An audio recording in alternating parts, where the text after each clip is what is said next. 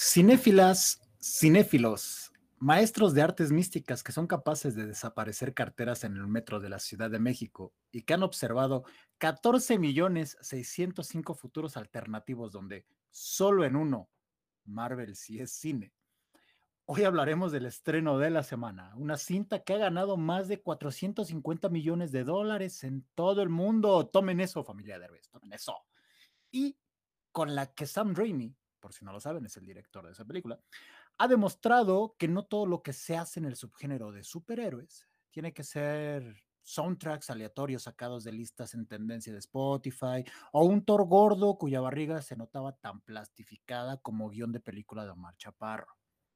Entremos al multiverso de las supuestas filtraciones cinematográficas, al mundo donde los easter eggs capaces de brindar orgasmos a, frikis que no gozan de una vida sexual activa y a una realidad alterna donde los amamos ustedes, fanáticos de Voz en Off. Porque sí, no solo en esta, sino en todos los universos, los amamos. Mis cinéfilos mamadores. Buenas noches, amigos y amigas. Yo soy su amigo Ribacún. Y yo soy Ramona. Bienvenidos al mundo del séptimo arte.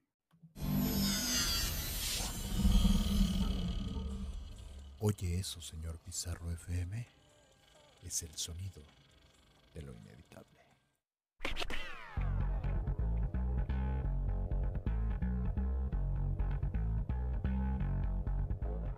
El cine está en todas partes y dos inexpertos son los elegidos para descubrir la verdad detrás del séptimo arte. Liberaremos tu mente.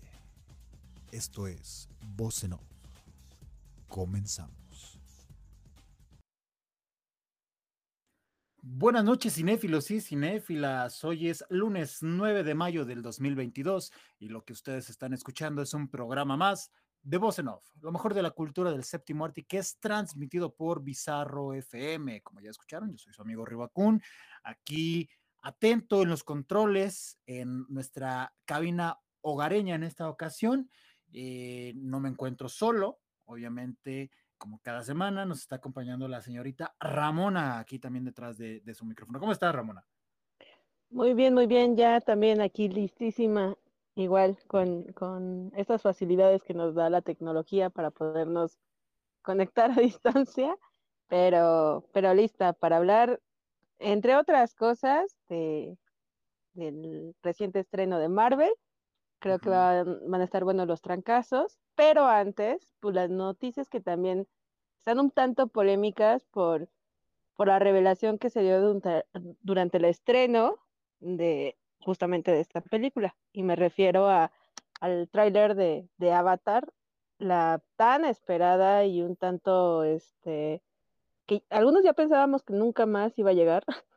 que era un mito ya urbano eso. Ya era un mito urbano, la secuela de, de Avatar pero que finalmente decidieron muy estratégicamente, al, estilo mercadológico, revelar el primer tráiler justo durante el estreno de Doctor Strange. Y de una forma muy adecuada, finalmente estamos hablando, como lo dije, de una cinta que está haciendo ya en su primer fin de semana 450 millones de dólares en todo el mundo. Estoy hablando de Doctor Strange.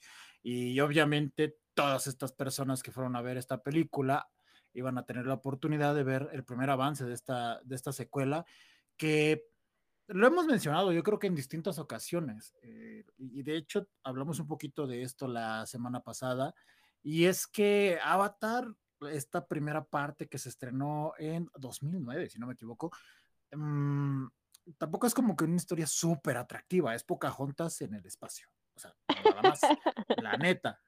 Ah, no, pero aquí el, John Smith, en vez de robarse a Pocahontas, aquí se hace parte del pueblo, ¿no? Porque, sí, se quedó con la tribu, sí. Exacto, Para, para no ser este discriminatorio con toda la tribu de Pocahontas, aquí este vato decide quedarse en su plano, digamos. Y un poco de sexo extraterrestre boscoso, ¿no?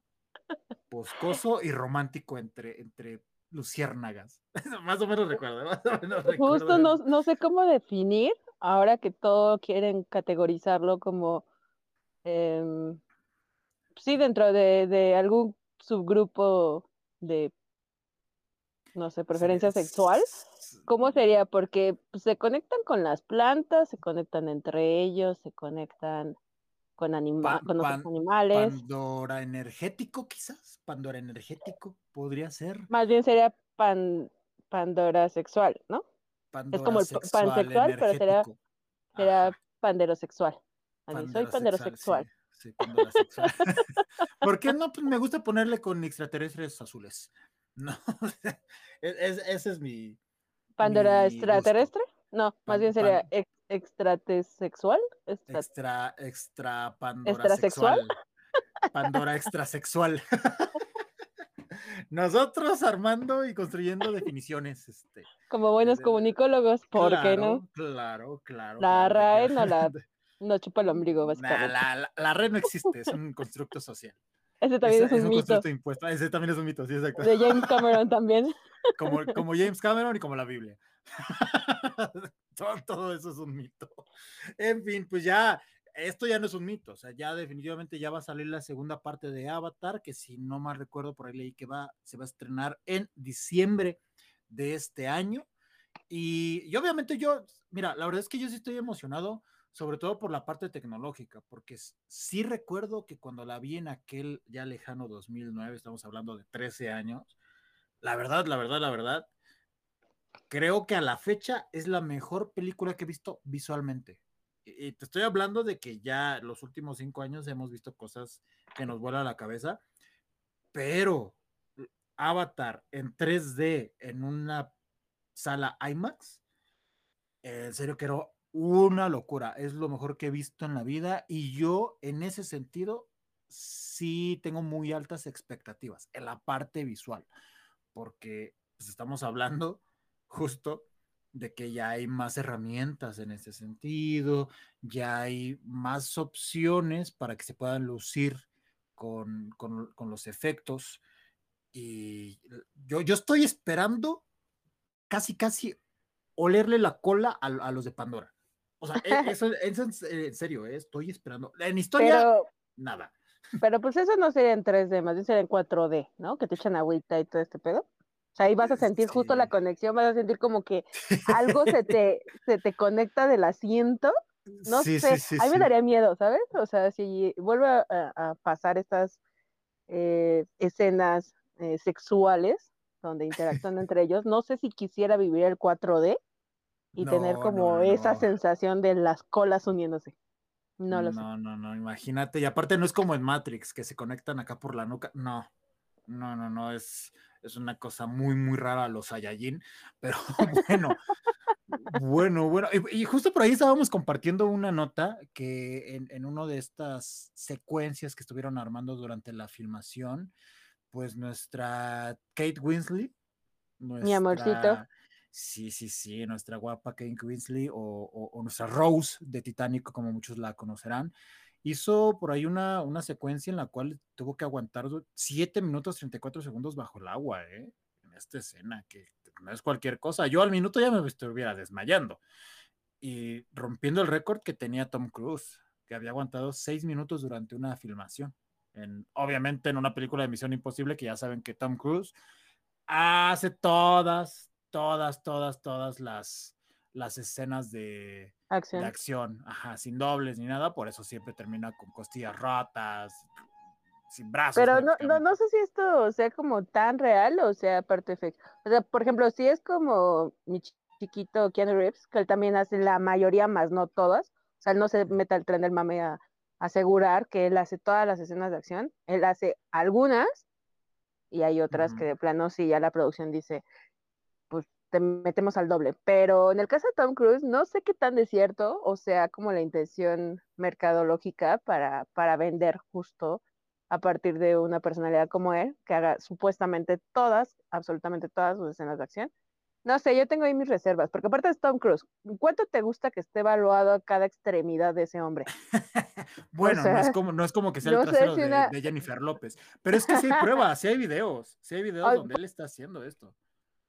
O sea, a- hay, hay- lo último que recuerdo, no sé si fue en la última de, de Misión Imposible, en la cual él está saltando de un edificio a otro, obviamente con un arnés de seguridad, no alcanza a llegar bien y se rompe una, una pierna. O sea, sí, sí hay como evidencia en, en, este sentido. Y, sí se rifa, o sea, la verdad es que sí se rifa. No a la, la Jackie Chan, ¿no? ¿no? No a la Jackie Chan como tal, pero, pero pues bueno. No, no, no, no pasa nada, no pasa nada. Eh, y pues bueno, ahí, habrá, habrá que esperar, habrá que esperar cuando se estrene la película a ver qué tal, qué tal nos va con ese estreno a final del 2022, insisto. E híjole, Diego Boneta, Ramona. Diego, Diego Boneta, que va a ser un, un pequeño, pequeño remake. No sé si habrás visto la película de la cual vamos a hablar, donde va a salir Diego Boneta. Bueno, no sé, al parecer no la vio Ramona. al parecer no la vio, pero el padre de la novia, no sé si ustedes hayan, estado, hayan visto esta película, me parece que es ochentera, eh, donde, donde Steve Martin creo que era el que, el que salía en esta cinta. Y ah, e-, estas dos películas, creo que eran estas dos, dos partes, eh, estas dos partes eh, son súper clásicas, le, encantaban mucho a, mi mamá. Pero, pero si quieren, ahorita platicamos la, nota, porque este remake donde va a salir Diego Boneta, que me llama mucho la atención, ya ven, ya ven que casi no se nos da aquí en, en, México. Pero pues bueno, vamos, vámonos a un primer corte musical. Vamos a un primer corte musical antes de seguir con esta, ah, con esta nota. Eh, elegimos rolas hay una playlist que se llama Música para salir de la realidad, que creo que va muy ad hoc con la película que vamos a hablar hoy. Vamos a escuchar esta rolita y regresamos en unos minutos aquí a Voz en Off, que es transmitido por Bizarro FM. Corte y queda. Estamos de regreso, amigos y amigas, aquí a Voz en Off, lo mejor de la cultura del séptimo arte, que es transmitido por Bizarro FM, amigos. Pues aquí ya con la continuación de las notas, de las noticias con las que las que teníamos, que de hecho ibas a comentar algo, algo final, Ramona, de, de lo de Avatar. Justo, em, eh, lo que quería comentar, que te fuiste como Gordon Tobogán, era sobre estas, también está, eh, se, han estado revelando información sobre la producción además de lo que comentabas de Kate Winslet, eh, que aguantó la respiración, es como toda esta tecnología con grabar abajo del agua y cómo justamente James Cameron ha utilizado como cámaras especiales para poder eh, captar de la mejor manera o compensar un poco la distorsión de colores que se da de una imagen grabada bajo el agua. Ok, ok, ok, que no, no sé qué tanta innovación vaya a haber, porque finalmente ya había una tecnología en ese sentido para grabar debajo del agua, pero a lo mejor sí, sí agregaron como, ciertas cosillas. Ya, pues de cierta manera lo, sabremos. Justo decían que fue un poco la tecnología que se usó con Alita. Con Alita. Alita? Ajá.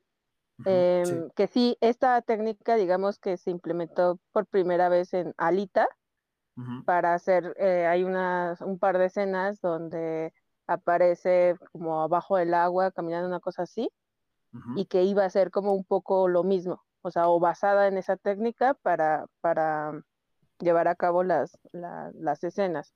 Digo, sí, al final del día no sabemos exactamente a qué se refieran hasta que no veamos tal cual el producto final, pero pues por esa parte justo creo que sí genera mucha más, además Em, genera polémica, además de...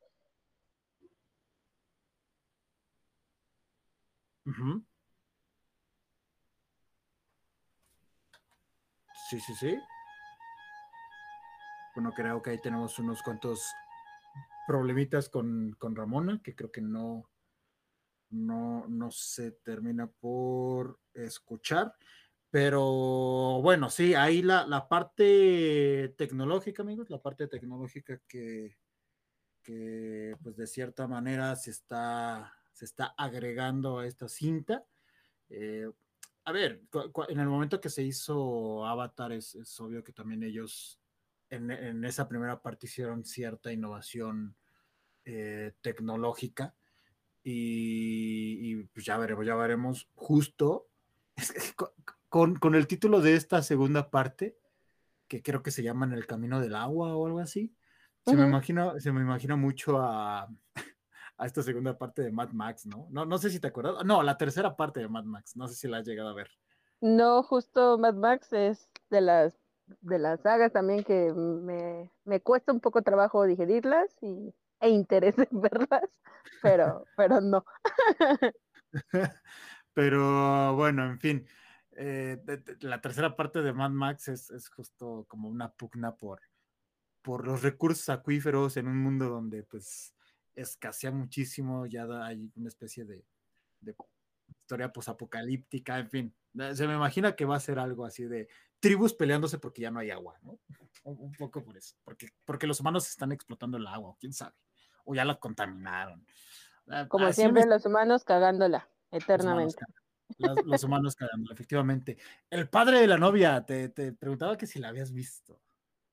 Sí, cómo, cómo olvidar esa, esa ya icónica, yo creo, película protagonizada justo con, con ese actor que es cómico no, ahorita no recuerdo su nombre.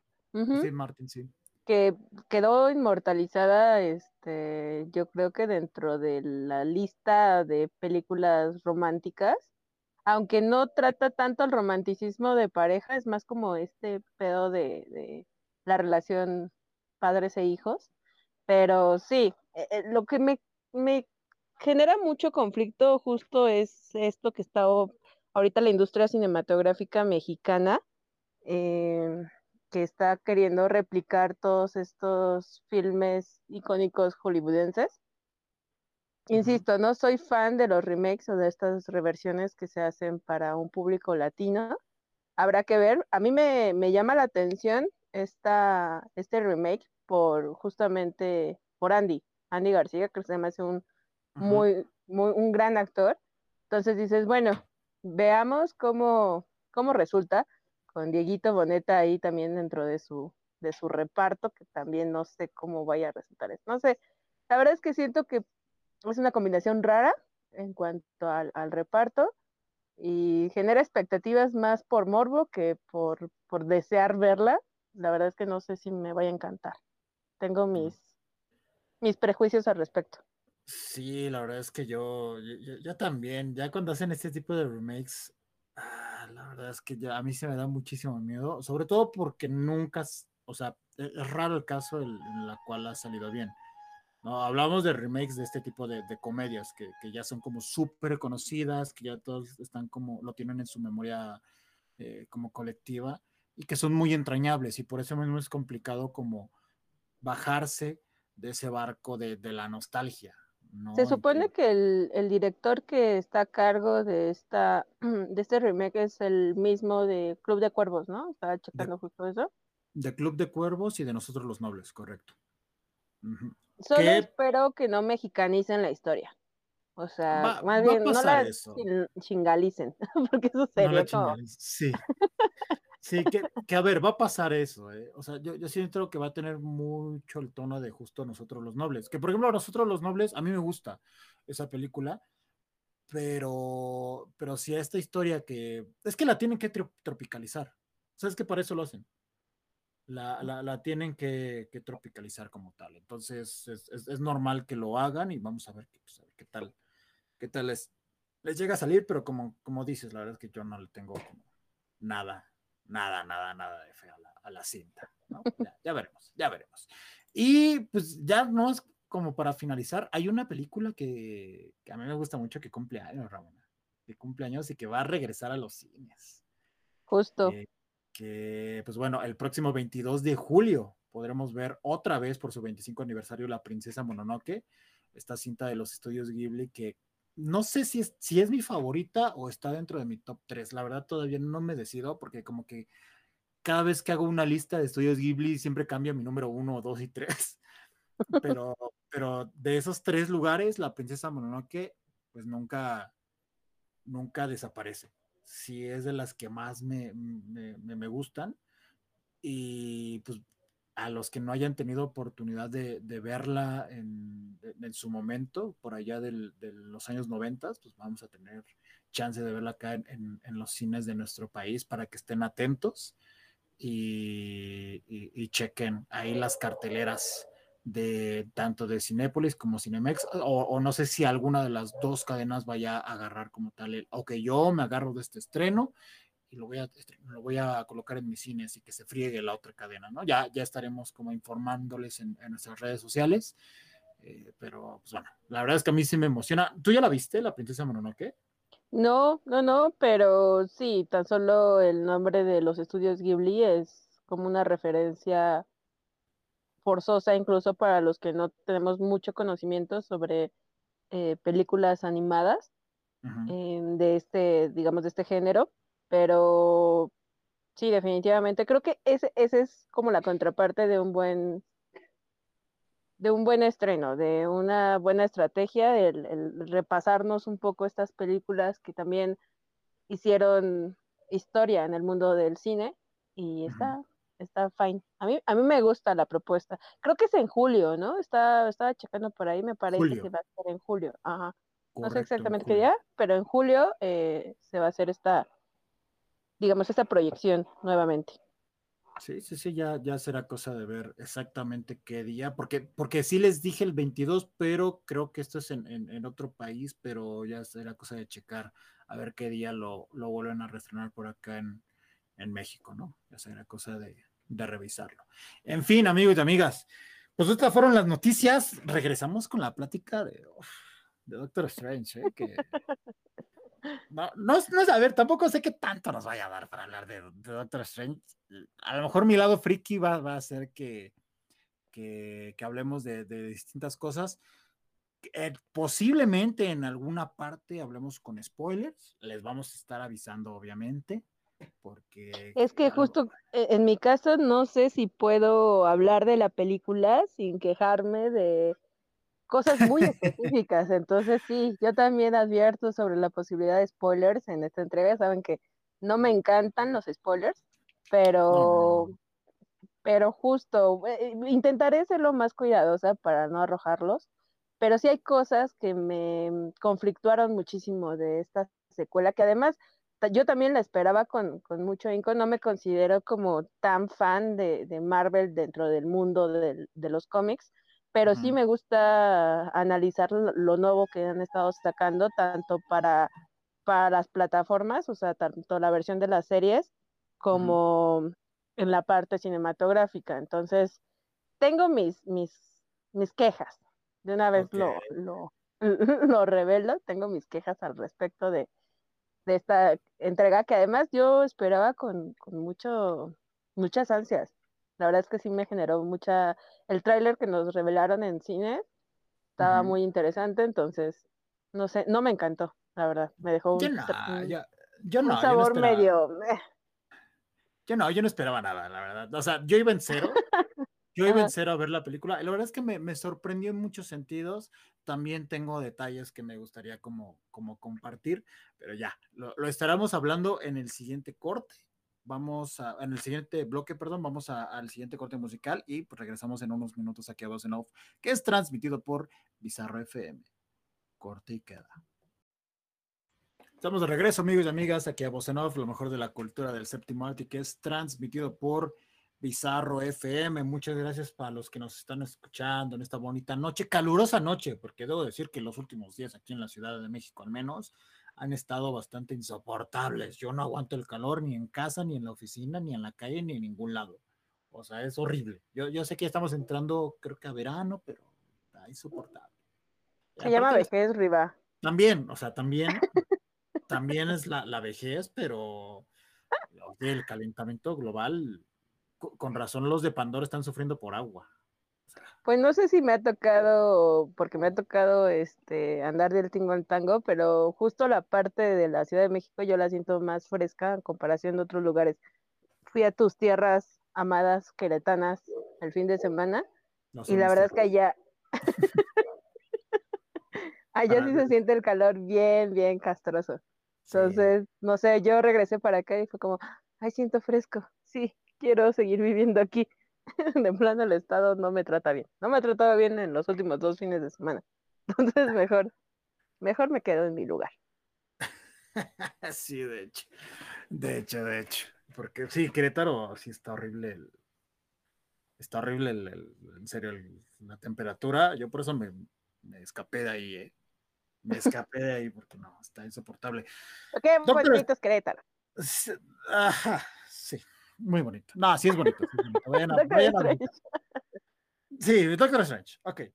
Doctor Strange en el multiverso de la locura, protagonizada por Benedict Cumberbatch, dirigida por Sam Raimi, parte del universo cinematográfico de Marvel, una película que yo no esperaba bajo ninguna circunstancia, iba en cero, insisto. Sabía que la dirigía Sam Raimi, que es un director al cual a mí me gusta mucho, es un cineasta que yo disfruto de sus, de sus películas, a excepto de, de Spider-Man 3, pero que con el paso del tiempo le ha agarrado cariño a Spider-Man 3, debo decirlo. Pero de ahí en fuera creo que, que las demás eh, la- las disfruto muchísimo con la música de Danny Elfman, que si no lo ubica, pues bueno, el que, el que hizo la música para las, las Batman 1 y 2 de, de Michael Keaton, para El hombre manos de tijera, ¿no? Y, y se nota, se nota. Una cinta que se acaba de estrenar el pasado miércoles y que ya tiene 450 millones de dólares en ganancias en su primer fin de semana en todo el mundo. Eh, si no me equivoco, aquí en México tiene 183 millones de pesos, que sí es bastantito. O sea, Sí es bastantito. sí es donde yo me pregunto, ¿en serio estamos en crisis? Porque no parece. ¿Qué tal los festivales de música? Bueno, los conciertos y qué tal los estrenos cinematográficos? No sé, pero toda la banda va. El privilegio. El privilegio. O el que- las deudas. También, los créditos. También, también puede ser, también puede ser. Que, o sea, si nos ponemos a pensar, sí, fue muchas, sí fueron muchas personas a ver la película, pero ya también el boleto es muy caro. Entonces es más fácil llegar a esas cifras. ¿no? O sea, con, con una buena cantidad de gente pagando lo que cuesta ya un boleto que es de 80 a 100 pesos. No voy a hacer ahorita multiplicaciones porque diseñador gráfico. Entonces, pues, bueno, a ver, Ramona, platícame un poco tu experiencia con el estreno de la cinta, porque yo fui de parte de prensa, he sido mucha fanaticada comiquera de... ¡Hola, la, señor francés! No, no, no, no, es que mi, mi punto es este, muchas veces cuando estás en una función de prensa, como que lo- lo- los cinéfilos mamadores abundan más y es, es más evidente que de repente ciertas cosas que a lo mejor le- al, al público en general les, les mama y como que empiezan a gritar por cualquier cosa, es diferente acá. Que acá también hubo gritos porque llevaron influencers y tal. Entonces también es digo, ¡oh, sí! Salió este, pasó esto. Y gritaban en la sala también, pero no, no sé si acá fue lo mismo contigo. Sí, no, fue eso yo creo que un tanto multiplicado, ¿no? Porque yo tenía toda la sala llena. Este, fui justamente el día del el mero día del estreno, el miércoles. Entonces, eh, sí, son, o sea, la experiencia como audiencia que vas a ver una- un estreno en las primeras funciones, pues yo creo que es un poco similar.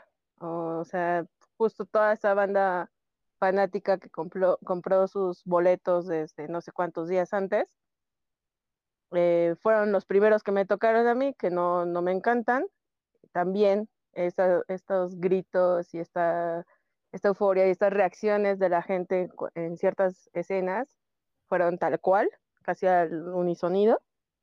Y bueno, pero fuera de eso, porque no me, o sea, el punto de esto no es juzgar a la gente, entiendo que la cultura mexicana y que le encantan este tipo de películas, pues tiende a hacer este tipo de, de o de tener este tipo de comportamientos durante, durante el estreno.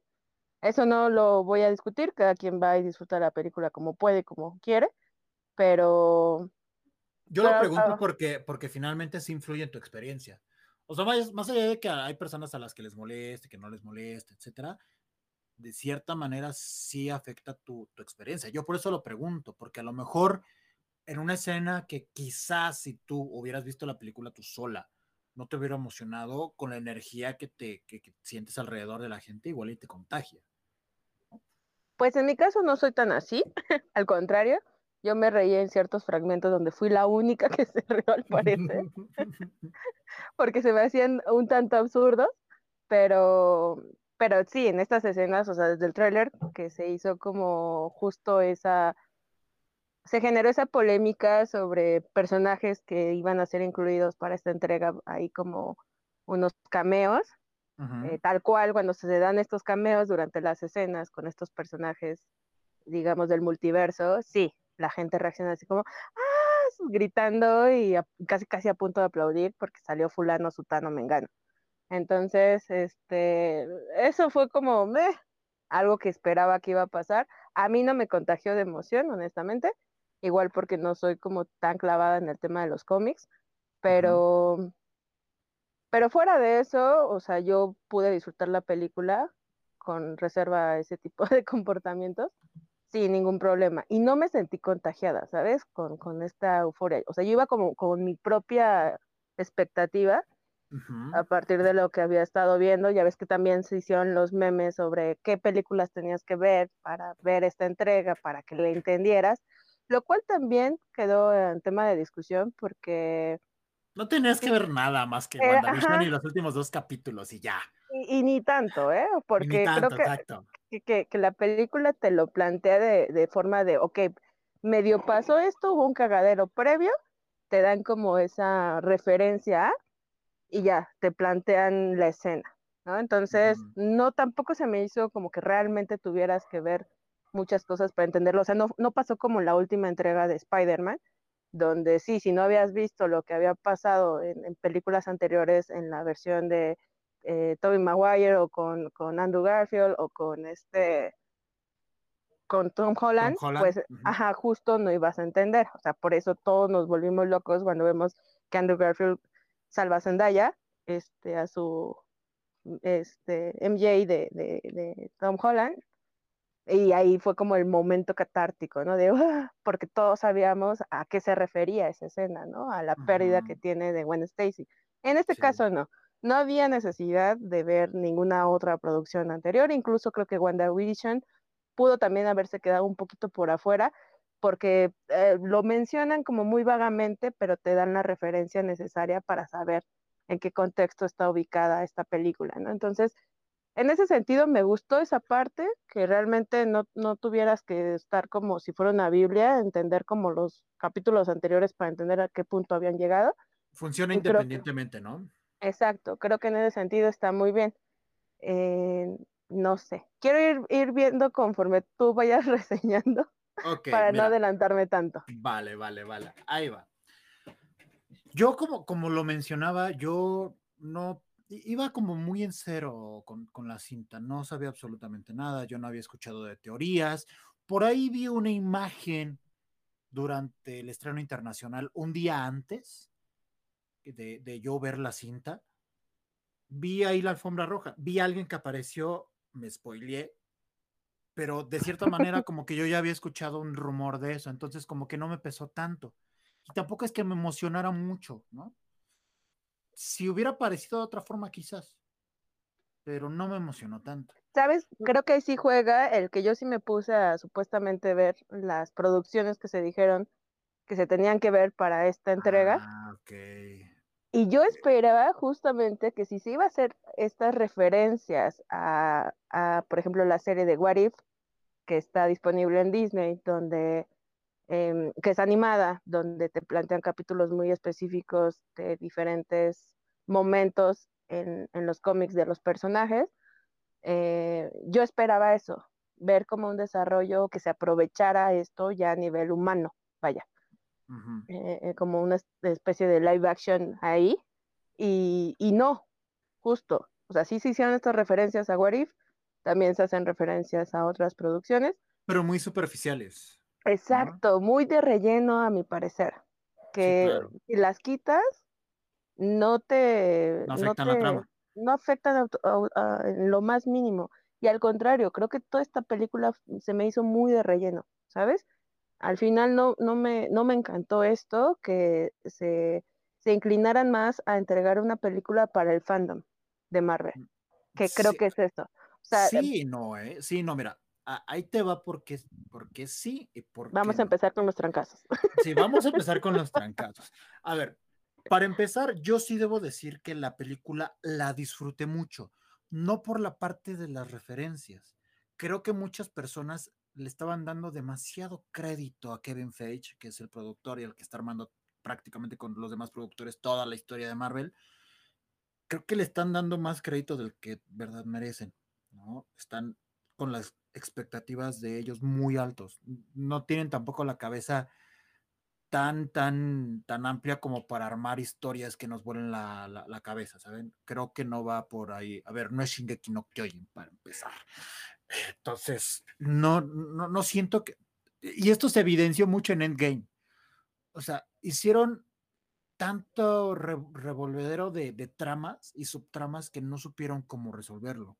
Entonces, por lo mismo, creo que nos iban a meter en tantas broncas con esta película, porque sabía, ellos mismos sabían que si establecían demasiadas normas para su siguiente fase, no iban a poderlas resolver. Son demasiadas.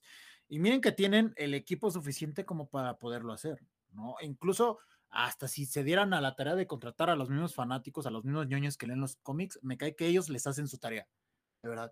Pero no les interesa, para ellos, y, yo lo mencionaba, ellos ya saben su fórmula, que creo que es una de las quejas y, y uno de los peros que yo le pongo a la cinta. Tiene la fórmula Marvel, es decir, presentación de personajes que a estos ya los conocemos, pero es como para presentar el conflicto que tienen en esta película, la presentación de la amenaza global, de el, monstruo, el villano al cual se tiene que, derrotar y posteriormente conflicto y resolución. Es la fórmula Marvel, es, es, es, bajo la cual se han ganado a, a millones y millones de adeptos. Acá lo atractivo y lo que yo sí quiero destacar es al señor Sam Raimi, porque lo destaco no es que se haya metido con la historia, porque seguramente no lo dejaron.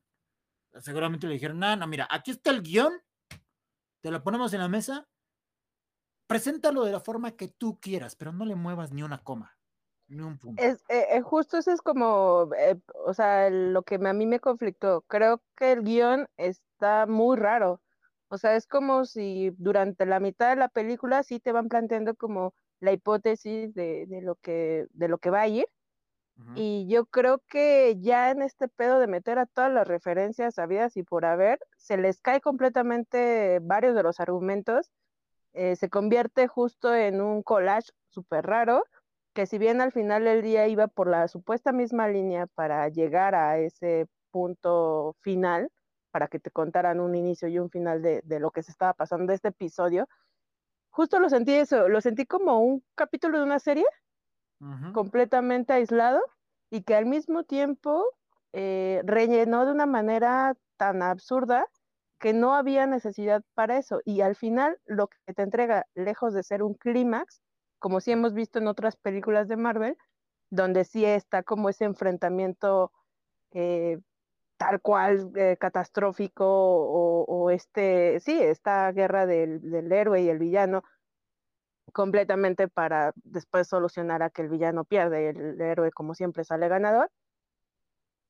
Hay una tragiversión ahí como muy extraña de los personajes. Si bien estás planteando que tu villano en esta historia eh, trae además una escuela de hacer lo que se le da la gana, de estar corrompido por un, una cuestión de duelo, eh, la manera en lo que lo resuelven al final se me hizo súper burda. Fue como, neta, o sea, es como si el, eh, como si el Joker de Heath Ledger al final dijera a Batman, bueno, sabes que ya me di cuenta que tú tenías razón, este, los vatos estos que estaban en el barco con las bombas no se detonaron y entonces vuelvo a creer en la humanidad y ya no voy a hacer nada.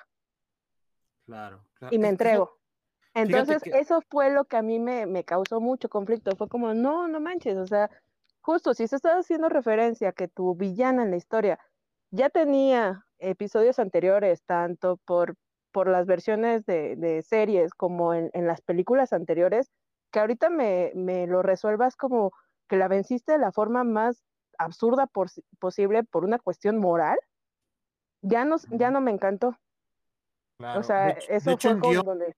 En, en guion hay un término en específico que ahorita la verdad no recuerdo y no voy a hacer el esfuerzo porque tengo pésima memoria, pero en cuestiones de guion hay un término muy conocido en el cual tú llegas a enredar tanto una, una trama de tu historia, la llegas a enredar tantísimo que, que, que, de cierta manera lo, lo, que sucede es que tú la, la resuelves de una forma en la cual es, termina siendo absurda para, para, el público, para el espectador, termina siendo absolutamente eh, eh, absurda, pero como ya no sabes cómo resolverla, es un recurso que se utiliza y acá creo que sí la aplicaron y, y sí estoy de acuerdo contigo.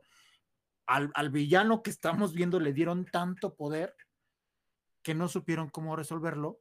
Ajá. Y, y lo, y, sí, lo concluyeron de esa forma, pero, pero a la vez yo creo que fue un poquito a propósito por parte del director, que ese, ese es de cierta manera un poco mi justificación con, es, con esa parte. Y, y por ejemplo, lo, lo, de las estas apariciones de las cuales estás hablando, sí, estoy absolutamente y completamente de acuerdo contigo de que fueron innecesarias. De hecho, si le quitas toda esa secuencia, no pasa absolutamente nada. ¿no? Es como, es como sí, es, es fan service colocado ahí al, al, al, chingadazo de una, de una manera muy forzada pero sabes sí para qué sirve y eso en la cabeza de los productores, ¿eh? ni, ni, siquiera es como que sea efectivo. En su cabeza es, con la aparición de, de estos, ya estoy dando a entender que pueden aparecer. En siguientes películas, claro. Pero en entonces, películas en el propio universo 616 que mencionan.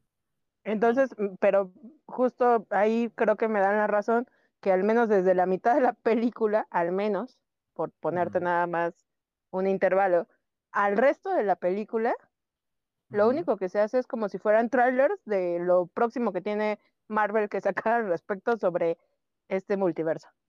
Tan es o así sea, que cómo los, cómo los quitan de la, de la historia. Ajá, o sea, así como aparecen, se van y a la fregada. O sea, sí. Es como, y, de, oh. y, de, una forma muy ridícula, porque, de, porque incluso cuando aparecen te los plantean como, como wow, esto todo, esto todo lo pueden. Ah, exacto, o sea, son, son personajes que además se supone que ya vienen de su propia historia, de su propio universo, donde ya lograron un montón de cosas, se desviven y se cae el guion hablándote, de, contándote todo su detrás de, para que en menos de cinco minutos desaparezcan de la historia y ni siquiera tengan una participación lo, lo suficientemente fundamentada para in, inferir en la historia central. O sea, no, fue como si ahí quisieran matarlos así en un momento de, de, aquí ya no existen, ya no tienen peso, ya no tienen validez. Y eso no me encantó, siendo que cada uno dentro de los cómics, y pon tú que eventualmente saquen películas como el antes de esta situación del multiverso, eh, se pudieran explotar, sí se pueden seguir explotando, pero el que los hayan metido, los hayan anulado dentro de la trama, se me hizo incluso hasta como hasta cierto punto una falta de respeto. Fue como, ¿cuál fue tu intención de meterlos ahí? Sabiendo que son personajes importantes dentro del mundo de los cómics, si después no les ibas a dar el peso necesario. O sea, nada más sirvieron ahí para ser anunciados, así de, ah, nomás, está fulano, está mengano, está sutano. Y, y no, y ya, los quitas. Incluso en esta, en esta parte donde vemos a, a, a Doctor Strange eh, conociendo a sus, a sus otras versiones en, en el multiverso, uh -huh. ahí, ahí está la referencia de What If, entonces, claro. eh, en el capítulo de What If, donde vemos a un Doctor Strange corrompido por completo y que aparece ahorita en esta saga, eh, digo, en esta, en esta película, yo también esperaba ver como esa malicia. Es más, yo pensé en tres finales posibles para esta entrega que hubieran sido mucho más impactantes que el final que tuvo. O sea, no es como que yo diga, ay, yo les voy a hacer la chamba a Marvel, pero, pero creo que justo dejaron como algún becario al final de la película para que les resolviera y fue como, no me voy a quebrar la cabeza, ah, pues pon los que se acaban así y así asado. Y así termina la película. Y fue como, no, o sea, ¿a qué, a qué clase de becario, productor inexperto sobre las historias de Marvel metieron ahí para que concluyera la película así? O sea, yo no es demerito todo, todo el trabajo Marvel que el director... Así, ¿eh? Todo Marvel es así. Sí, no demerito el, el trabajo que, que, que justamente este cuate, el director hizo. O sea, creo que justo la tenía muy difícil si los productores se metieron a meter cuchara, metieron su cuchara para, para obligarlo a hacer estas referencias forzadas por, por la parte mercadológica que implicaba meterlos. pero, pero eso es lo que pasa, es lo que pasa cuando un productor toma la batuta sobre una historia que él no domina, que no le interesa más que las ganancias, y bien lo tiene reflejado. ¿Cuánto está acumulando? Una historia que a mi parecer de las últimas entregas de Marvel es la más floja en todos los sentidos, tanto en resolución como en planteamiento. ¿Por qué? Porque pudieron haberla explotado mucho mejor si estaban con esta intención de meter al multiverso. Tal vez yo hubiera anulado un par de participaciones dentro de esta entrega para darle un poquito más de peso en la historia a otros personajes y que al final del día estos mismos personajes ayudaran a concluir la historia de manera que tuviera un sentido narrativamente hablando. Pero lo pierde completamente como de media película al final. O sea, ya, fue como, ¿qué estoy, qué estoy viendo? ¿Qué, ¿Qué, es esta clase de collage extraño? Que además al final, en vez de darme un final hacia arriba, como algunas otras películas, no. Fue completamente hacia abajo. Eh, y, no, me, no me gustó ni cómo queda el héroe planteado ni cómo queda el villano planteado en esta historia.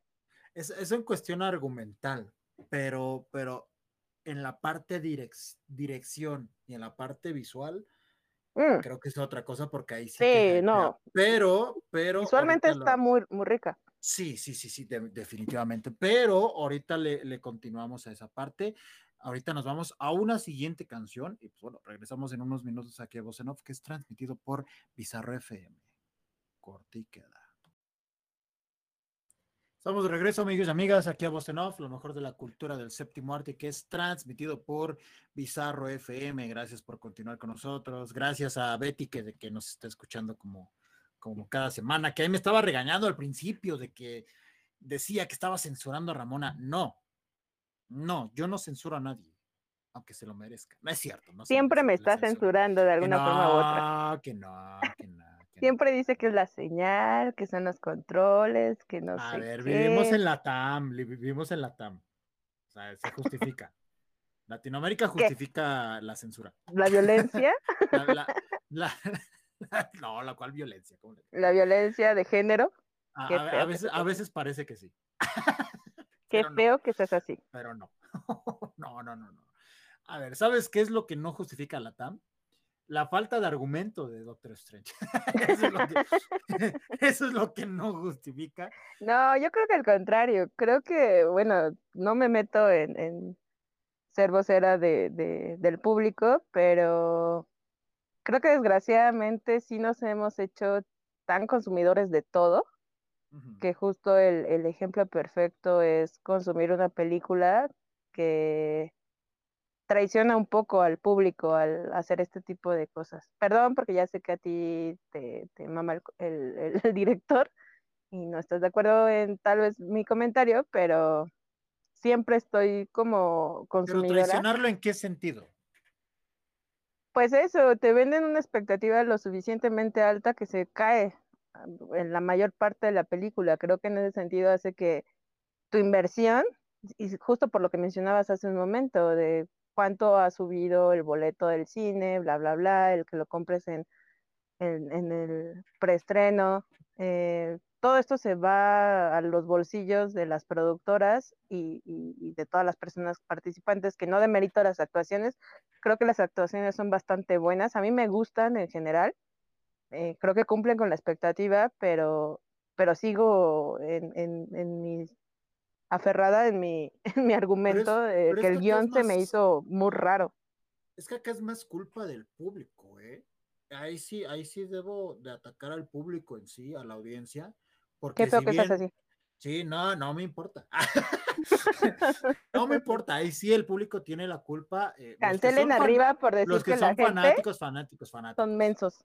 No, no son mensos, no son estás diciendo ahí eso. Ahí te va, ahí te va, ahí te va porque lo estoy diciendo. Si bien Marvel tiene mucha parte de, de, la culpa porque gracias a sus estrategias, entre comillas, de marketing, ¿no? Están logrando que la gente se, se vaya creando estas expectativas, pues finalmente el que compra el producto y el, y el que empieza a, a, generar esta, todas estas teorías locas alrededor de los personajes y del universo cinematográfico es la gente. Porque finalmente. O sea, tú me vas a decir que Profeco nada más no vale gorro, que es culpa del consumidor que cree que el producto que le están vendiendo cumple con las características. Si Marvel, si Marvel te dice, si Marvel te dice, va a aparecer Iron Man y no aparece, ahí sí ve a Profeco. Te están engañando, te, te están jodiendo con su publicidad engañosa. Pero si en ningún momento te están diciendo, va a aparecer Iron Man, ni siquiera te sueltan referencias, y tú como público, por ciertos rumores, entre comillas, insisto, rumores que salieron de algunas publicaciones, que porque Tom Cruise respiró a tres kilómetros de, la casa productora de Marvel, ya por eso dicen, ay, güey, no, va a salir Tom Cruise como Iron Man, ¿no? ¡Wow! No manches. Por eso se empiezan a hacer los rumores por cosas tan estúpidas como esas, y de ahí se hace una bola de nieve que va creciendo, creciendo, creciendo al grado de que es que porque no salió, a mí me lo vendieron como, como que sí, y no, realmente es el mismo público el que se está haciendo sus chaquetas mentales. Y eso ya no es culpa de Marvel. Marvel, insisto, sí tiene ciertas estrategias.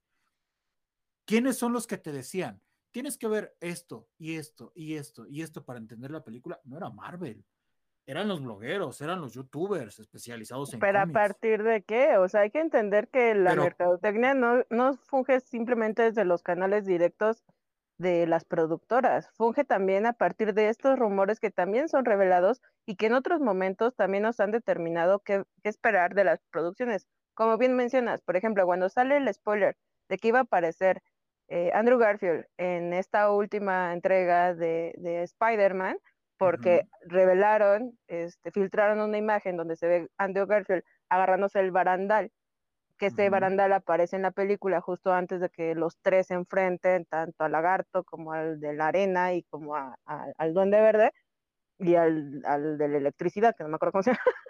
Electro, electro. Electro. Estoy como, como tía. Así, el de ese de la de esa. El ese el ese que aparece en la otra cosa esa. Exactamente. Disculpen. Pero justo, por ejemplo, cuando revelan, eh, filtran la, fotografía donde se ve a Andrew Garfield agarrándose del barandal con la pantalla verde atrás y que se alcanzaba a ver como muy sutilmente hay un guante rojito como de otro Spider-Man frente a él, como que él estaba hablando con otro Spider-Man, se filtra esta imagen y luego, obviamente los blogueros em, empiezan a hacer estas deducciones de que efectivamente iban a aparecer los otros Spider-Man, que, que no era una imagen de las de la saga de, em, Andrew Garfield, sino que era de esta última entrega con de Tobey Maguire. Este, justo, no, digo de Toby, de em, Tom Holland. Justo lo que pasa es, se filtra toda esta información y finalmente es cierta. O sea, la gente sí termina comprando. Ahora yo te digo, bueno, ok, se filtra, ¿hasta qué punto se filtra? siendo una productora como lo es Marvel, resulta que no tienen contratos de confidencialidad para sus, sus equipos de producción, ¿qué tan cierto es que se filtra no intencionadamente para generar polémica? Entonces, si estamos hablando que estas filtraciones son a propósito para generar expectativa, para subir la, la, intención del público y manipularlo para que vayan a consumir estas entregas, entonces sí son responsables de toda la expectativa que se genera hay que leer en torno de acuerdo a, cada caso, hay que leer de, de, acuerdo a cada caso. O sea, tú, tú lo estás comparando con el caso de Spider-Man, que ahí sí era demasiado evidente que se iba a salir Andrew Garfield y Tobey Maguire. Era muy obvio. Lo que pasa es que como no habían usado una, una estrategia a este nivel, sí había filtraciones, pero no al nivel que hubo con Spider-Man, con esta última entrega, en la cual salía Andrew Garfield a cada entrevista y era muy cansado y era obvio que, iba a salir, pero era esta cosquillita, ¿no? E, esa sí fue una estrategia tal cual, pero en muchas ocasiones y específicamente hablando de Doctor Strange, acá muchas de las filtraciones eran por parte del fandom. No es como que, que se les haya. Acá Marvel no salió a, a, decir absolutamente nada. Con Spider-Man, sí. Allá decían, y ni siquiera como, era como que lo negaran. Era como que, ah, pues bueno, no está en los planes, pero quién sabe. Eran como muy dubitativos. Acá ni siquiera se tomaron la molestia en decir si sí o si no. Era como que, ah, chido tu cotorreo, haz lo que tú quieras. No, me estás ayudando a mí tú como público que te estás haciendo tus chaquetas mentales, tú me estás ayudando a que se genere la propia expectativa. En el caso de Spider-Man fue algo completamente distinto y de hecho sí, sí varió mucho el nivel de, de las filtraciones. Acá lo, lo, que sucedía era que lo único que se manejó era multiverso. La palabra multiverso. Lo que salió de filtraciones, que de hecho sí salió en la película, to todas estas secuencias, era Wanda, era Doctor Strange, eran los libros estos que, mencionan, no recuerdo ahorita los, nombres, pero el, libro que, está como lleno de maldad y el otro que está lleno de pureza, que salen en la película. Y esos, es, esas como pequeñas secuencias sí salieron. A partir de esto, fue a partir de esto que el público dijo, ah, multiverso, pues va a volver a salir Tobey Maguire, todos los malditos Spider-Man, eh, van a salir todos los Iron-Man que hemos visto tanto en series animadas, o sea, ahí ya fue el público como tal el que se empezó a generar la expectativa. Bueno, yo no vi ah, esos, esos este, mames de, de supuestas... Es que es, es que es, mi punto. ¿Teorías? Es, que es mi punto. Pero no, o sea, yo me quedo con tan solo las teorías que te da te da justamente los trailers. O sea, desde la aparición de, eh, de Charles, de, de los X-Men, uh -huh. eso también se vio desde, desde, de hecho, hay escenas. ¿Y salió? Ajá, sí. Al salir, bueno, ya empezamos con los spoilers. Ya empezamos con los spoilers, sí, perdón. Gracias, Riva. Perdón, de nada, perdón. ya empezamos con los spoilers, perdón, pero. Ya empezamos con los spoilers, sí. Anuncio. Alerta de spoilers. Alerta de spoilers, sí. La siguiente hora va a ser dedicada a spoiler toda la pinche película. La siguiente Cortesía minutos, de, de, del señor Rivacón. Sí, sí, perdón, ya, ya, en algún momento tenía que suceder, sí, ya, perdón. Sí, Ajá, o sea, por ejemplo, este, este cameo de espaldas que se le hace a Charles de, de, de los X-Men que va a aparecer en este multiverso. A ver, eh, antes de que continúes, también ya se sabía, ¿eh? Aparece en la alfombra roja. De, ah, de, hecho, fue el, el, el, en el estreno internacional.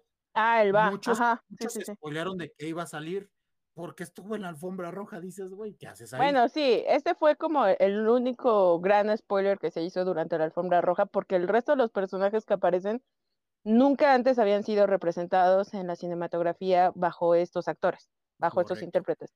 Entonces, por eso, eh, por esa parte está, está chido. Pero creo que esa, sí, creo que salvo la, eh, ahí va mi primer spoiler, salvo esta. ¿Quién? Carter. La Capitana... gente Carter, Cap, Cap, Capitana América o Capitana, ah. sí, como le quieran decir, sí. Ajá. Que justo vemos que sí es la misma actriz que, que la representa. La, la, uh, ajá. Entonces dices, bueno, salvo estos spoilers que se pudieron haber dado durante la alfombra roja, eh, es eso. O sea, incluso la participación de Charles dentro de la historia es justo lo que mencionaba en los bloques anteriores, intentando no ser spoiler, porque ahorita ya, ya, pues ya que ya nos valió. pero pero el, el, cómo concluye eh, es lo que digo. O sea, tenemos a uno de los mutantes de, de toda la, la, saga y la historia de los X-Men más importantes de uh -huh. su historia y la manera en, lo, en, en la que sale de, de, esta historia o se presenta y finalmente lo quitan de la historia, se me hizo súper burda. Uh -huh. O sea, y que te pusieran justo a una Wanda tan poderosa que se podría poner al pedo a uno de los mutantes más importantes de, de los X-Men y con este poder tanto de la manipulación mental como de la ilusión, como ya metiéndote en pedos metafísicos, porque hablan de, de tal cual de, de, brujería, hablan de todos los, digamos, las habilidades que tiene Wanda. Uh -huh. Me pareció muy impresionante la manera en la que la concluyen en la historia, que creo que tal vez podría ser como una doble intención, hacer un poco lo que justamente hablando de X-Men, lo que pasa con la Fénix, en, si mal no recuerdo, la tercera película de la, de la primera entrega, digamos, Ajá. de los primeros, las primeras películas de, no, no fue la tercera, fue la segunda película de, de X-Men, donde aparecen... Donde la ahogan. Ajá, donde supuestamente ella levanta con, con telepatía la nave y se le Ajá. cae todo el agua de la presa encima y ella queda en un núcleo de agua que eso le detona, le, le revienta la tacha y se convierte en la Fénix. Ajá. Este, creo que un tanto así, tal vez podrían hacer con Wanda. No es tan spoiler porque no saben a qué me estoy refiriendo exactamente.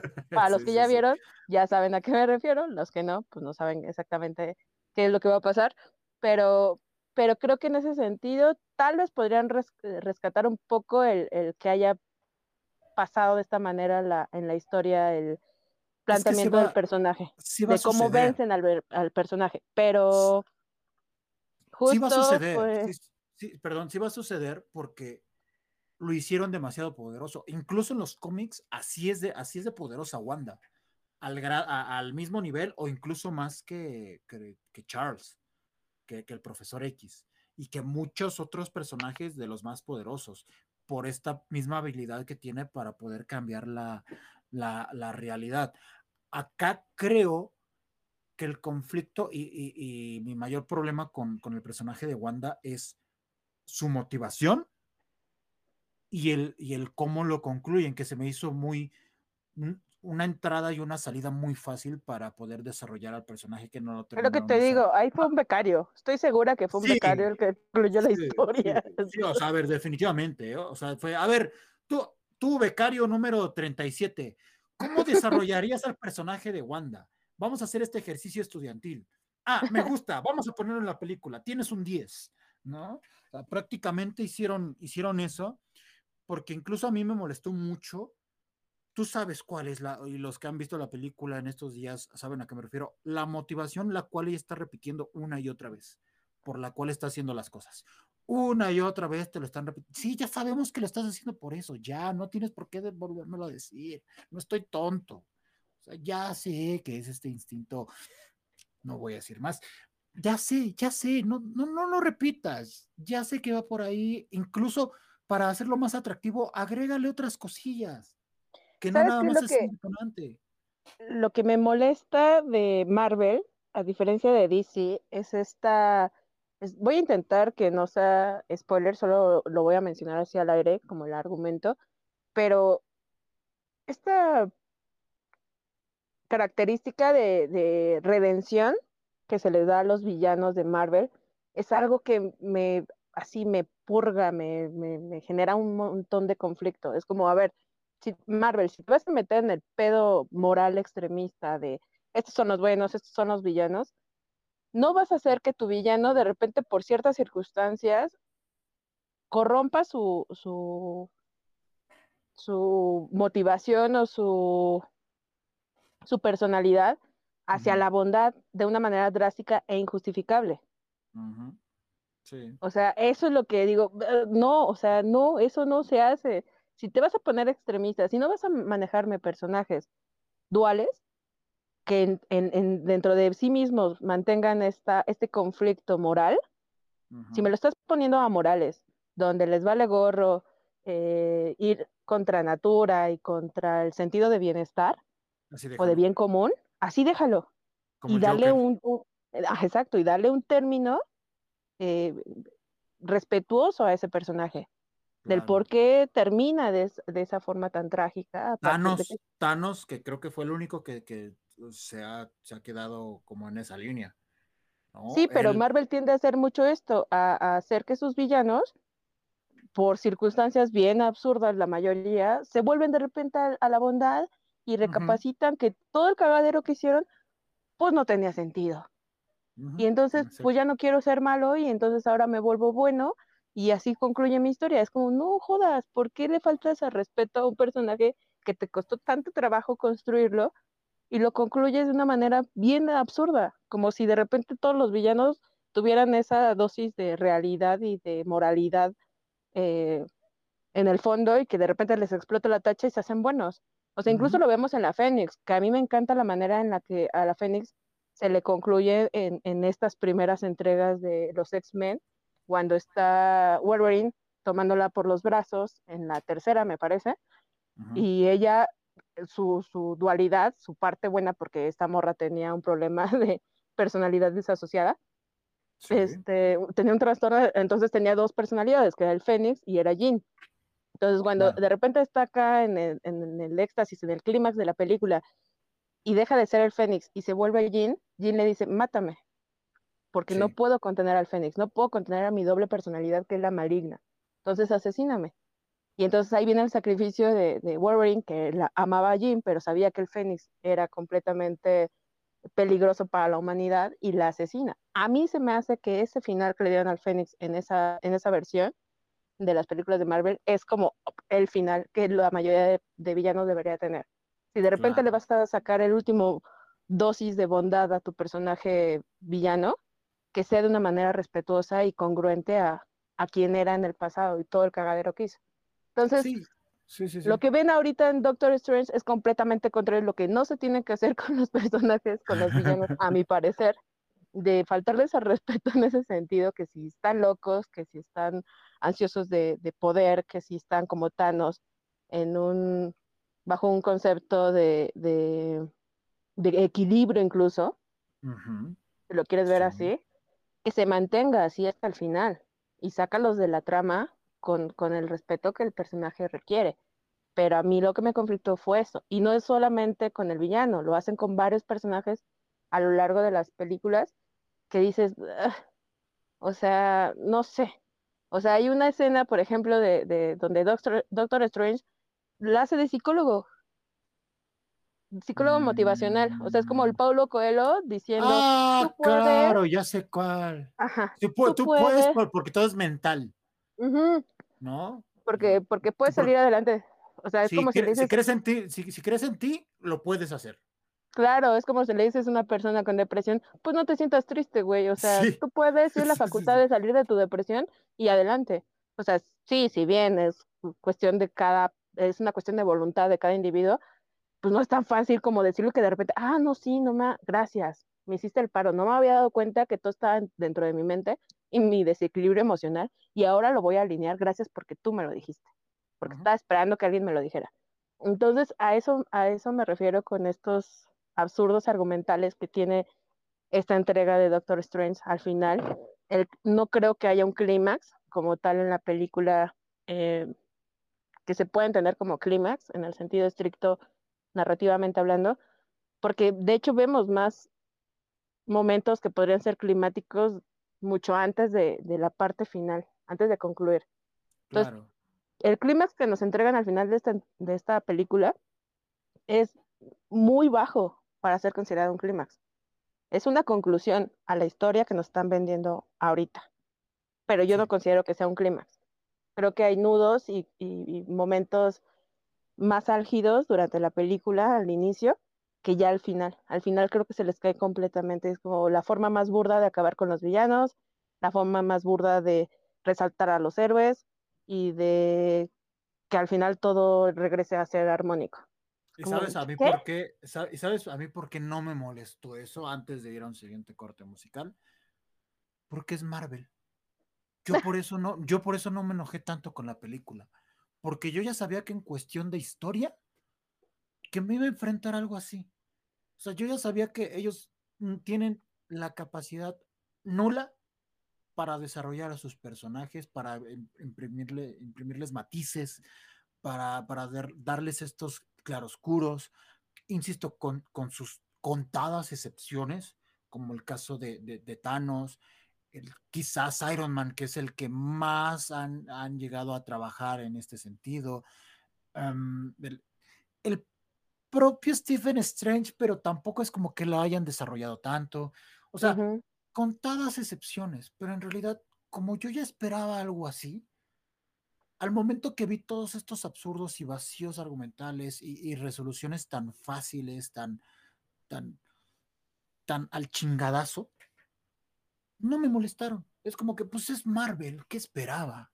¿No? Ya esperaba algo así. Es como si vas a ver Rápidos y Furiosos, ya sabes lo que vas a ver. Eso es que los, los, los carros de la nada se vuelven vehículos voladores Vas a ver. Vas a ver Sí, claro. diálogos de la, la familia unida, pero ahora en el espacio, manejando autos en el espacio. Ya sabes que vas a ver eso. Y no tiene, o sea, si, si ya sabes a lo que te atienes, no tienes por qué quejarte, porque al finalmente tú quieres consumir eso. Y yo, por ejemplo, yo, yo creo que yo sí me partí al momento de, ver la película, pero ahorita les cuento por qué me partí. Y no fue de la risa, aunque en ocasiones sí me partí de la risa. Y, también les comentaré el por qué. Vamos a escuchar la siguiente canción. Ramona decía, ¿por, qué pusiste la, la, rola anterior? La de Ajá, sí, exacto, la de Fantogram. Yo lo comentaba al principio, esta es una playlist que me encontré de canciones de música para salir de la realidad. Estamos manejando bueno, muy buena canción. Es muy buena rola. Sí, es muy buena rola. Y, yo creo que sí te sí, entra en este mood. No ¿Te puedes mencionar nada más el, el, nombre de la canción? ¿No la recuerdo? Blackout Days. Justo. justo. así se llama. Pues bueno, vamos a escuchar esta siguiente canción y regresamos en unos minutos aquí a Voz en Off, que es transmitido por Bizarro FM. Corte y queda. Estamos de regreso, amigos y amigas, aquí a Off, lo mejor de la cultura del séptimo arte y que es transmitido por Bizarro FM. La anterior canción que escuchamos se llamaba Always Forever The Cuts. The Cuts. Ah, bonita rola, ¿eh? Bonita rola. ni sabes, ni la habías escuchado, arriba no mientas, por convivir. No la acabo de escuchar, por eso estoy diciendo que es una muy buena rola.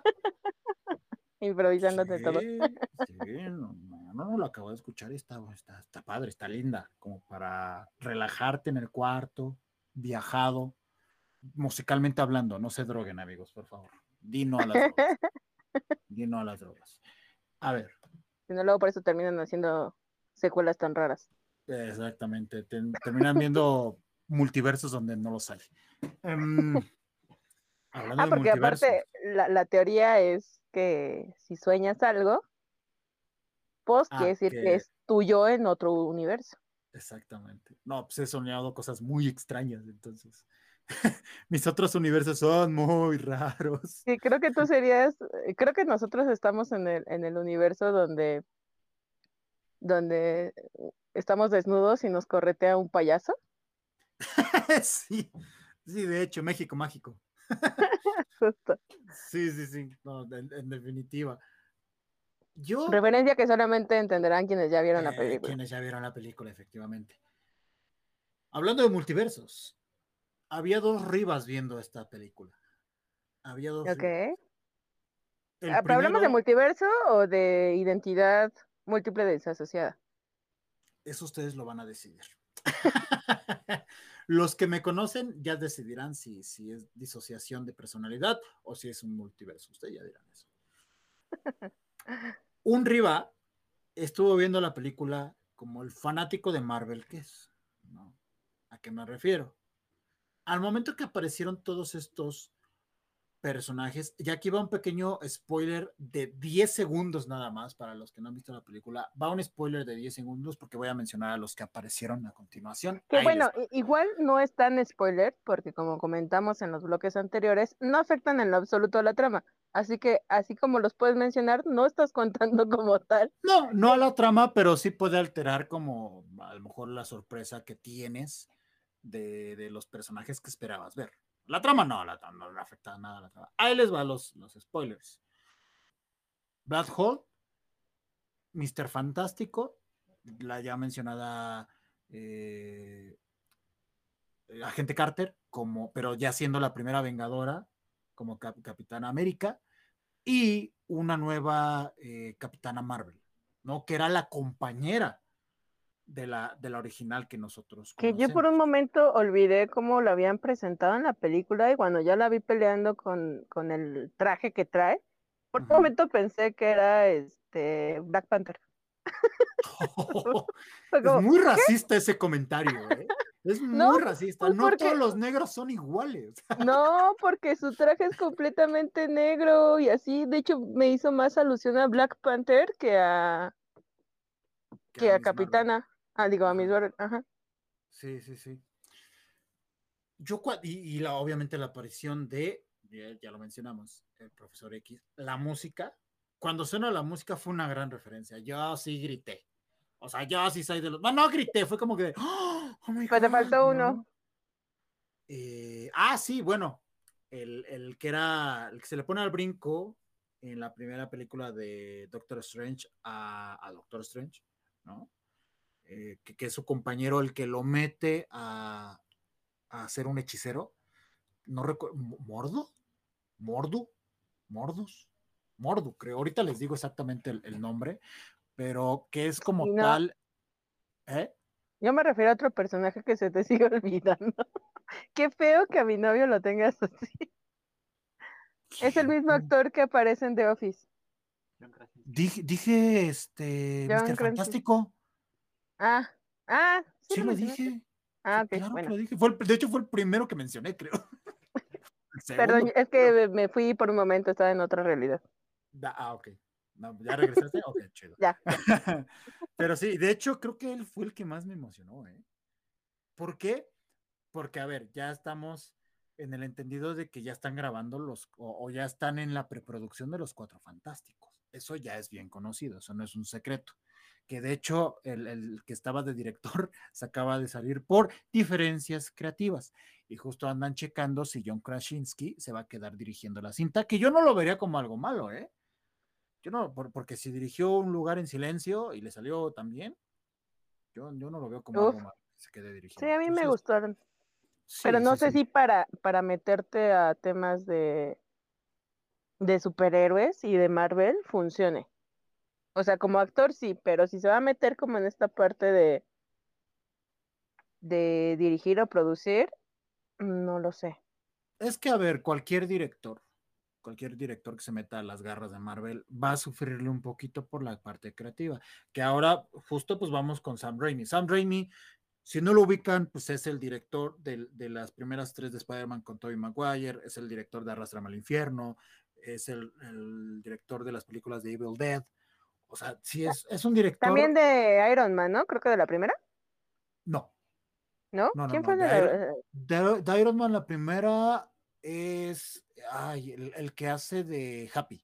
Ajá, de Happy. Ajá, pero no, No, Sam Raimi es. Sí, Otro vato. me lo- me lo- sí, es otro vato. Me lo estás confundiendo. Me lo Sí. estás confundiendo.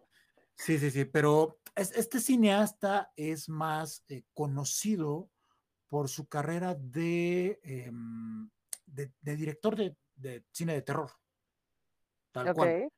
pero, es, pero su cine de terror sí es ochentero y noventero, pero no es este cine de terror contenido, como más clásico, elegante. No, es un terror. ¿Qué referencias tenemos de su trabajo previo? eh, Evil Dead. Es que, es que no sé si hayas visto sus cintas, pero por ejemplo, a ver, para que la aterricemos más, a lo mejor no, no conocen tanto su, su cine de, de, de los ochentas como Evil Dead o Maniac Cop o, o Army of Darkness, a lo mejor no ubican esas películas, pero sí ubican los Spider-Man, ¿no? Los Spider-Man de Tobey Maguire. Recuerdan, y ahorita a lo mejor le hace sentido a Ramón a esto, ¿tú recuerdas esta secuencia de Spider-Man 2 cuando están operando al Doctor Octopus después del accidente? Que se, que se le queda impregnado el chip y que ya tiene los tentáculos y están Ah, claro, cuando asesina a los, a a los, los doctores, médicos. a los Ajá, cirujanos. Ajá. ujú, en la... Esta escena es muy de película de terror, porque Sí. de hecho, si te das cuenta, no se ve cómo los está atacando per se, sino es pura sombra. Pura sombra. Claro, se ve las sombras de los tentáculos como van hacia ellos. Los gritos, todo eso es como muy de, de su cine de terror. Pero si te das cuenta, es a lo que voy. No es un Halloween, por ejemplo, o no es un Alien, que es un terror como más, más sobrio, ¿no? Es más como psicológico. Acá es un terror eh, eh, no explícito, porque no es como que muestres sangre y vísceras y todo, sino es más satírico. Es más como te voy a mostrar el close-off a la chica gritando, ¡Ah! ¿no? Y te voy a Muy mostrar a la los- Hitchcock. muy a la Hitchcock, exactamente. Es muy a la Hitchcock. Entonces se nota acá en, en esta entrega de, de- de Stephen Strange, de- de Doctor Strange. ¿Recuerdas esta secuencia de, de- y aquí va un poquito spoiler, que a la vez no les va a afectar tanto? Wanda persiguiendo a Doctor Strange. Después de que está toda madreada, ¿te acuerdas? Que están como en, como en un túnel, que se van cerrando puertas. Ah, sí, claro. Sí, cierto, ¿Sí? cierto, cierto. Hay Pero muchas desde un, partes. desde un poquito antes, ¿eh? De Eh, repente Sí, de- desde mucho antes, desde mucho antes, pero es para que tengas esa referencia hubo, visual. hubo unos momentos donde está justo Wanda en la zona, digamos de alguna manera, con, con la tacha explotada y hay como ciertas eh, perspectivas de ella que, ¿sabes a, a qué película de terror me, re- me recordó? A esta, hay algo que creo que empieza con C, de la morra esta que asesina a todos en una escuela. A, ah, a Carrie. A Carrie, ok, sí, correcto. Sí, es muy O sea, un poco como, como acá estoy en la zona, ya me perdí, este, me está poseyendo ahí un, un ser extraño y estoy matando a diestra y siniestra con todo el poder que me contiene. Y es que Entonces, es justo, es justo esas referencias que Pero- tiene este director. a es a lo que voy para darles un poquito de, de contexto a los que nos están escuchando y que no hayan visto la película. Eso hace atractivo y hace mucho más grande al personaje de Wanda, como la villana en esta historia.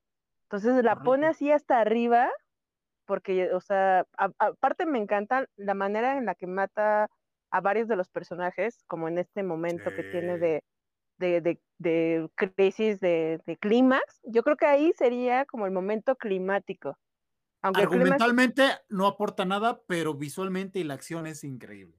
exacto. A mí me encanta la manera en cómo va eliminando a las a los personajes que se le van poniendo enfrente, eh, Ujú. porque lo hace también de una manera muy simbólica, ¿sabes? Hay un par de ahí elementos de justo la forma en la que mata a cada uno que tiene que ver con esa persona, como si o con ese personaje, mejor dicho, como si utilizara sus mismas cualidades para saber cómo, ajá, cómo asesinarlos.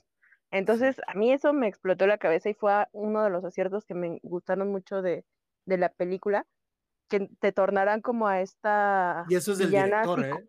Eso sí, es a esta, a esta villana psicológica, a esta villana que usa tus mejores habilidades en tu contra, eh, justo como un tema psicótico ya a nivel Dios, ¿no? Básicamente. Entonces, Exacto. es, eso me gustó, por eso, por eso mi, mi, mi, mi gran pero a, a cómo concluye la participación de, de Wanda en la película. Porque es como, ¿qué? O sea, neta, neta, después de todo el cagadero, después de haberla puesto en un pedestal, ¿la terminas de esa manera? Claro. Es a, a- claro. es a lo que te digo, de, creo que hay una falta de respeto tanto al, al personaje, a la historia que le estás creando en ese momento, como el personaje que ya nos vendieron en entregas pasadas y probablemente al personaje en los cómics, en, en, en ese, digamos, en ese final. Es lo que yo sigo sin superar. ¿Sabes de- también de qué fue productor y todavía te va a hacer más sentido todo lo que viste en la película? La serie de Hércules y Shina la princesa guerrera. Las series de los Oh. 90. Él fue Sí, sí, productor. sí. Entonces, Sí, o sea, trae como el pedo del oscurantismo muy bien aterrizado y creo que lo sabe explotar muy bien esta película. Justo te muestran una Wanda que no es tan mágica, sino es tal cual una bruja. O sea, es una bruja, es que es tal una cual, bruja. exacto.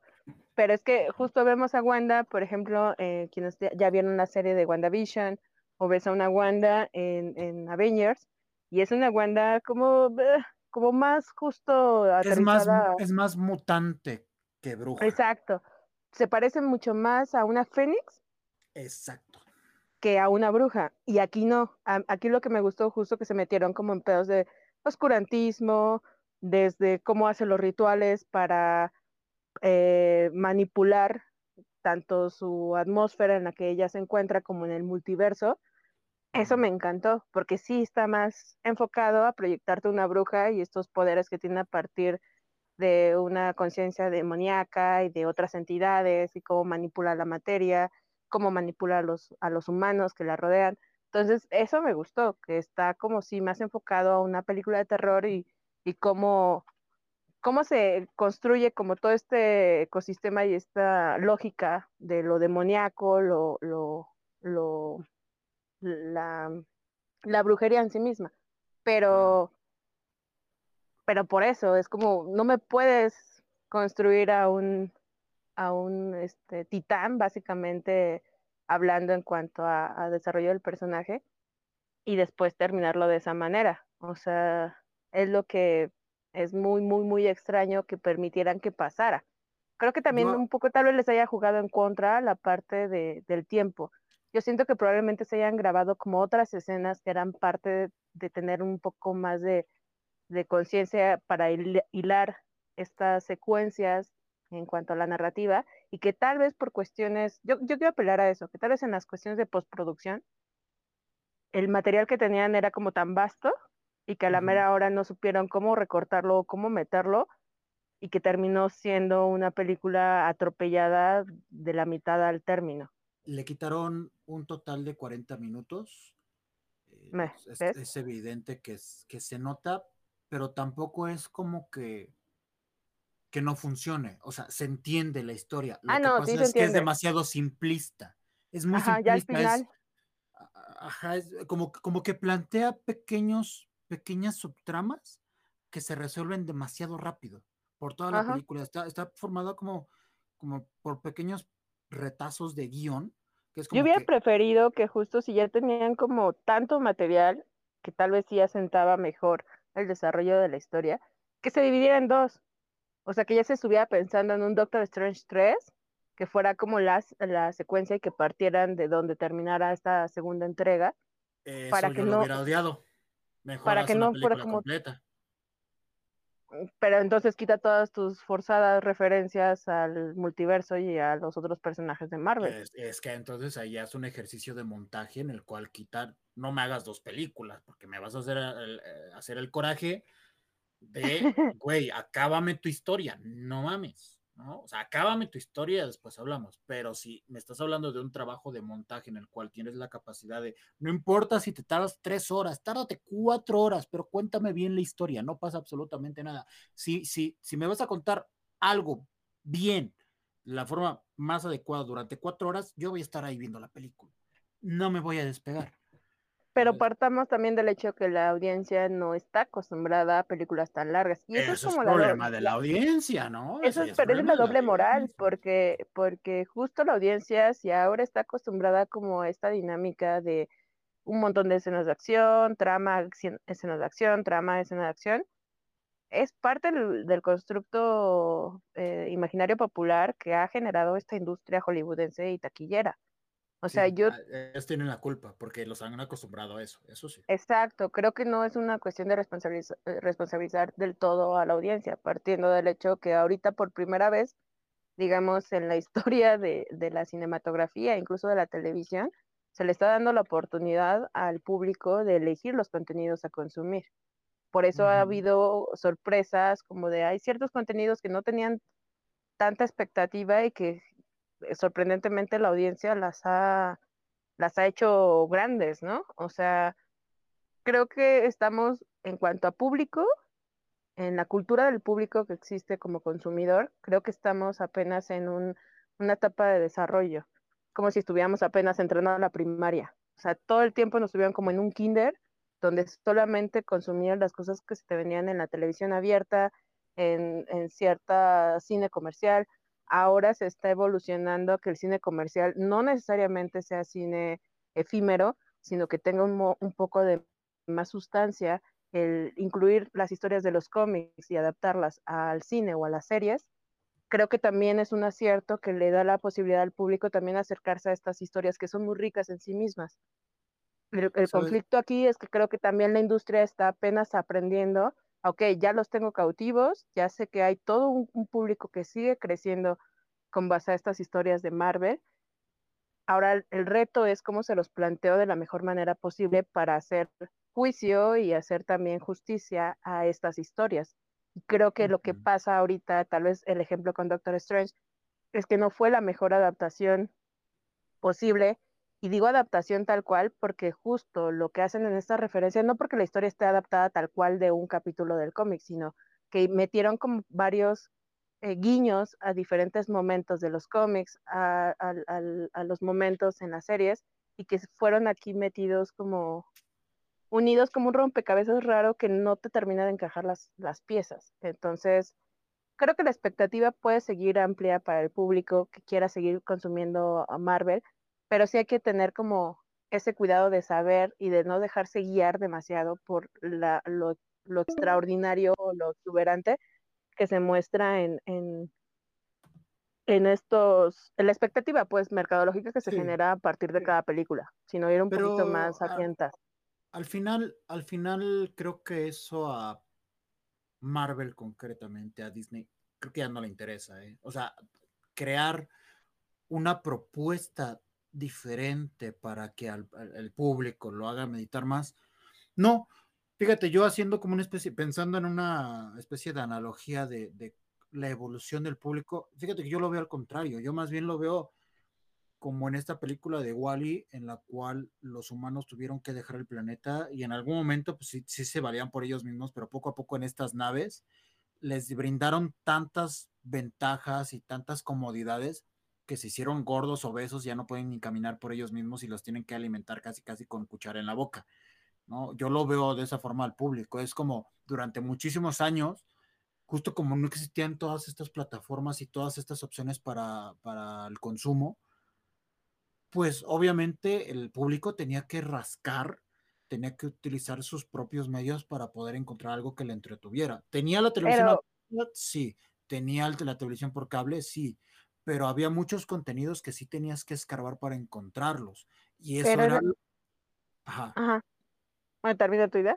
No, no, no, y, y eso era lo, lo que finalmente hacía que, que el público valorara más el contenido por encima del entretenimiento. Una vez Pero que ojo.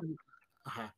Creo que, que en ese sentido sí tengo un argumento para refutarte porque creo que sí ha habido aciertos en esta eh, ensayo prueba que se está haciendo con el streaming. Eh, y no me Claro. no podía terminar este programa sin hacer mi referencia forzosa para que la gente también lo considere. No es un contenido cinematográfico, pero casi. El trabajo que se, se hizo con Moonlight, justamente la, la serie de Disney, ahorita que tú decías, es que Marvel y Disney ya no le importa tanto el aportarle historias sustanciosas a los a la audiencia y creo que no creo que en ese sentido tal, tal vez sí le está apostando mucho más a lo rentable como siempre le va a apostar pero creo que también dentro de sus producciones existen personas que sí están comprometidas con, con esta evolución del contenido. Si bien ahora nos entregan series con un nivel de producción y de calidad casi cinematográfico o incluso me, me arriesgaré a decir cinematográfico, ¿por qué? Porque la imagen está muy cuidada, la producción le, le invierten dinero, dedicación, bla, bla, bla, simbolismo.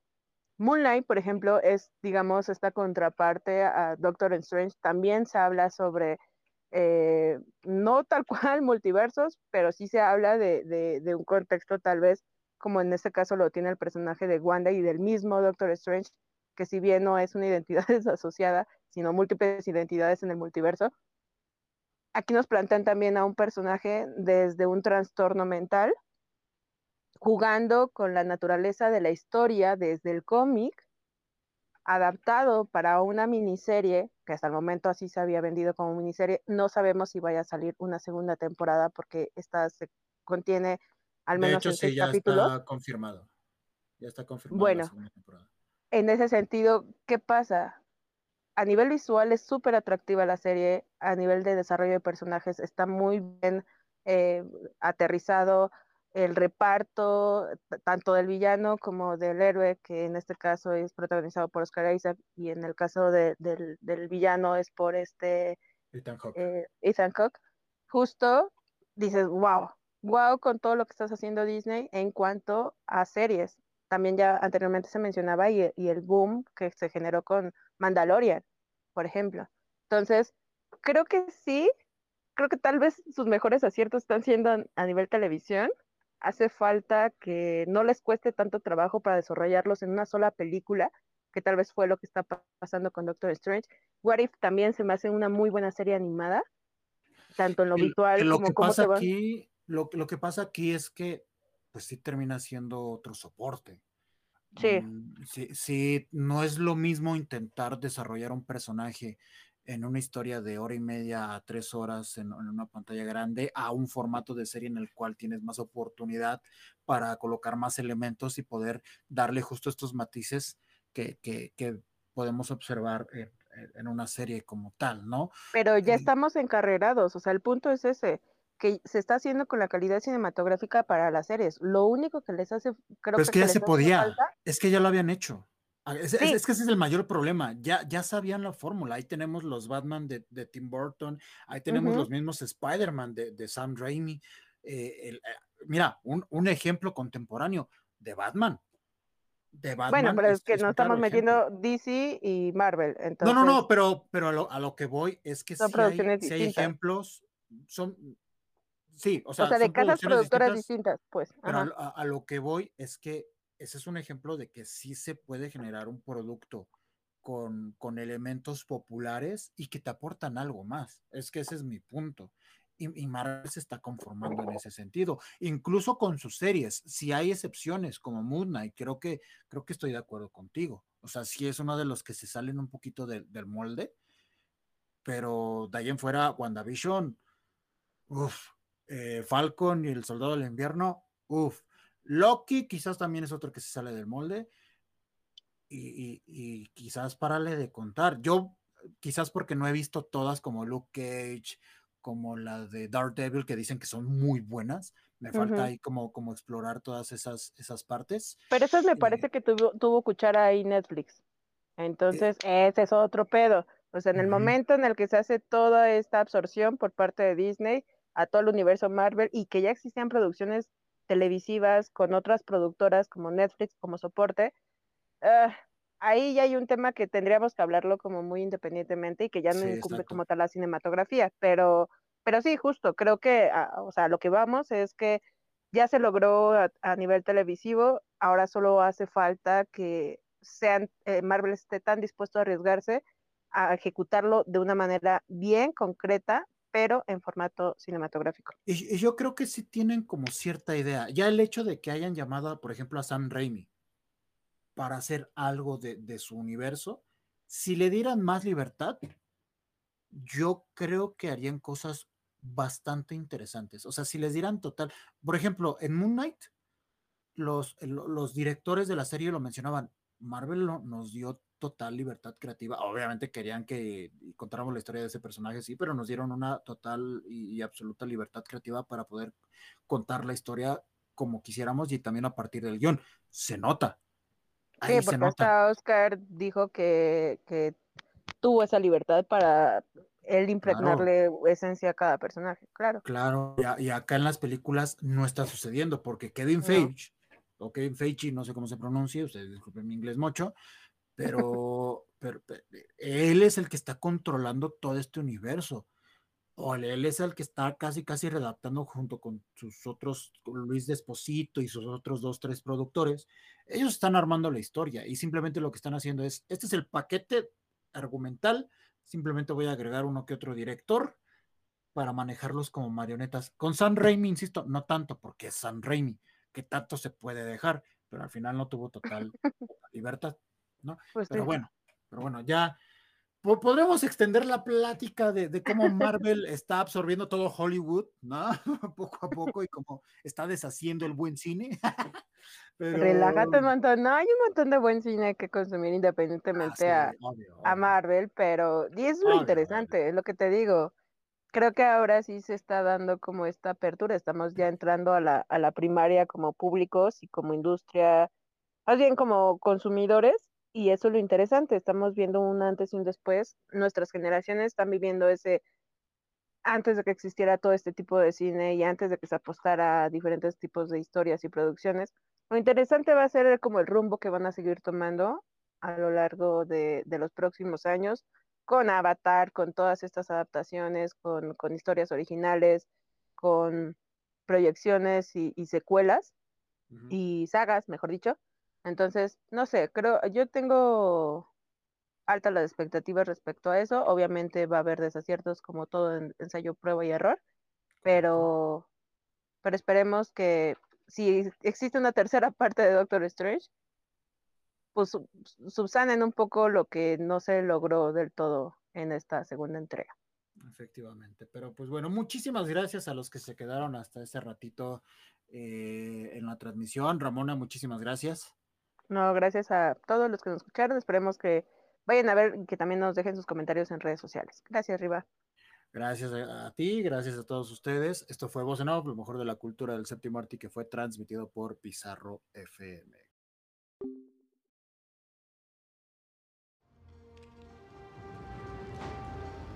Hasta la vista, baby.